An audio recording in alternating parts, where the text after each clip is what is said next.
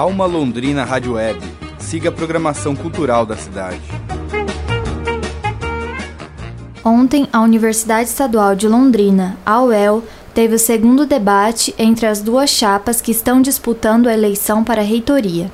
A chapa UEL, O Futuro é Agora, tem como candidato o reitor Ronaldo Baltar, diretor do Centro de Letras e Ciências Humanas.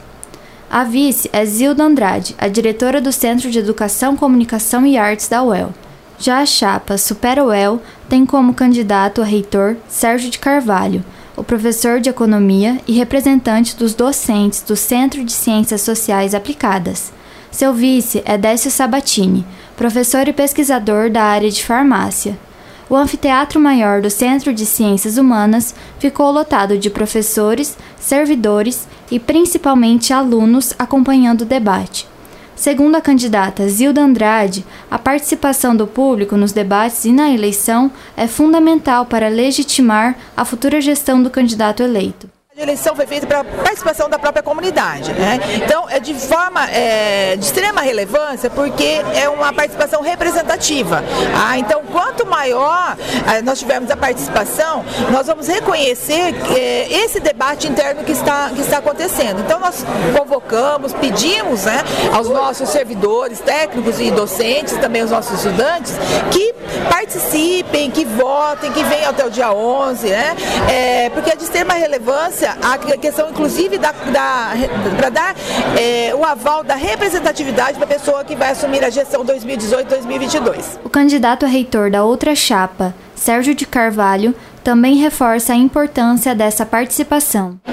O debate é importante porque a gente pode conseguir responder claramente essas posições. Ah, não fica escondido, não fica é, é, como fofoca. Não, é claramente colocado.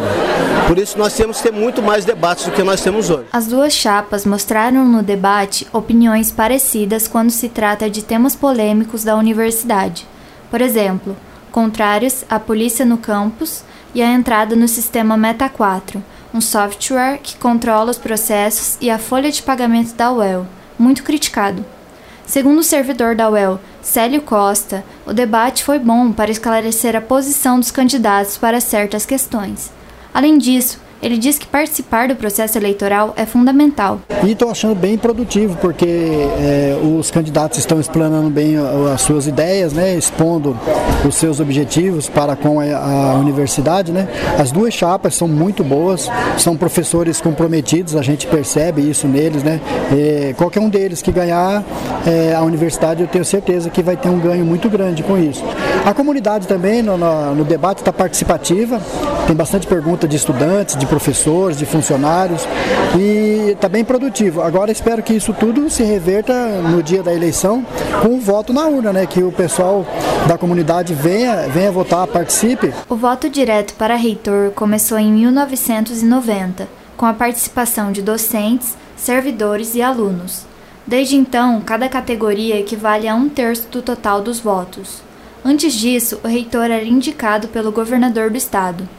Segundo a estudante de direito Laura Mellet, é importante a votação dos estudantes para a construção de uma universidade mais democrática. Os estudantes são uma grande parte constitutiva dentro da universidade, então é importante que o voto deles também tenha um peso né, significativo.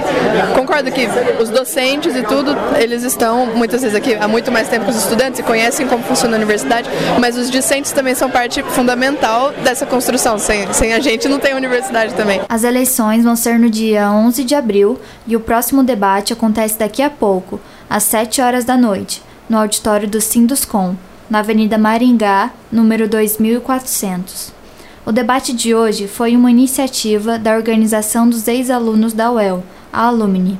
Mais informações pelo telefone 3371 5489 ou pelo e-mail eleições2018@uel.br. Tauana Marino para a Alma Londrina Rádio Web. Alma Londrina Rádio Web. Siga a programação cultural da cidade.